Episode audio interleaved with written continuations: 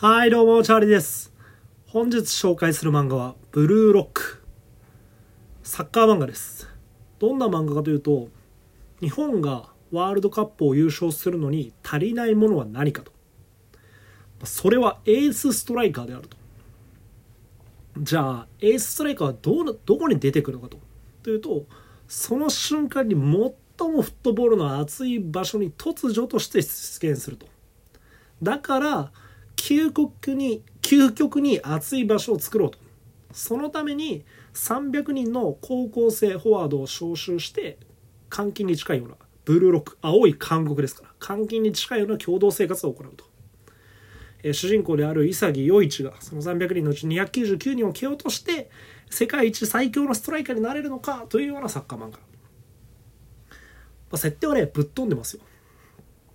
なんかねだって300人を監禁してそこで集団生活して299人を蹴落とすサッカー漫画ってまあ設定はぶっ飛んでるしこの設定の描写がめちゃくちゃ細かくこだわってるかっていうとその監獄の設定とかはいいんだけどなんか本当にこれで生活できるの？みたいなそういう部分とかねそんな細かくないんですよ。だけどだけど面白い。いや面白いのは正義なわけですわ。で、まあ、サッカーを通してスポーツにおけるエゴっていうのがテーマです。自己中心的な考え方。でこのブルーロックの管理人がいるわけですね。そのストライカーを生むためのコーチをやってるような人が。エゴ陣八いいですね。名前がストレート。この人が考えるゴールを生むストライカー理論っていうのは結構面白い。例えばストライカーになるためのまずまず第一条件としては武器を持っていること。一流のストライカーは唯一無二の武器を必ず持っていると。まずはそれを、えー思考して見極めろと。これが何よりの第一条件だと。そして見つけるだけでは宝の持ち腐れ。磨いて伸ばしてそして突出させてこそ価値があると。いう話なんですね。じゃあその武器を持ちましたと。さらに世界一のストライカーになるに必要なのは再現性だと。ゴールを生む再現性。それを生み出す方程式を把握しろと。そしてそれを体現しろと。それを身につけることによってたまたまゴールするのではなく勝つべくして勝つ。そういうゴールを生めと。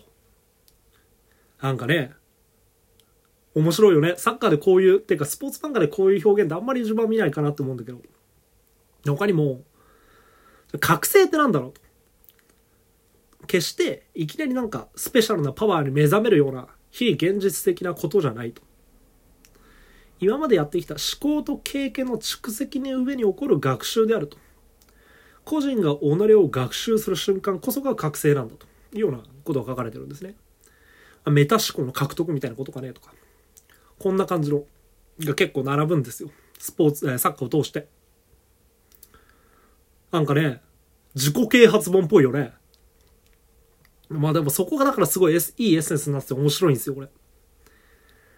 結局自己啓発本とかってさなんか栄養ドリンク的にさ、まあ、やる気を出すものかなって自分は考えてるんですよ。やる気出して、えまあ、考えて行動してこそ本それこそさこの本で言うけど覚醒に近づくわけよ。そう考えるとサッカー通してさ普通に面白くて熱くなって栄養ドリンクとしての力はブルーロックすごい強いかなと。えもしかしたら巷に溢れる自己啓発ビジネス書より役に立つかもしれないと思っているんで今回はお勧めしたい。20代の社会人の方にお勧めしたいですね、この本。あえて漫画なんだけど自己啓発本だと思ってこの漫画に触れてみてほしい。まあそんなちょっとぶっ飛んでる設定なんだけど自分は自己啓発本として捉えたらめちゃくちゃ面白いんじゃねって思ってる、えー漫画「ブルーロック」を本日紹介いたしました。えこの漫画次に来る漫画大賞のノミネートもされているんで、えーぜひぜひ次に向る漫画大賞次回話そうかなと思います。それでは本日紹介した漫画「ブルーロック」でした。ありがとうございます。バイバイ。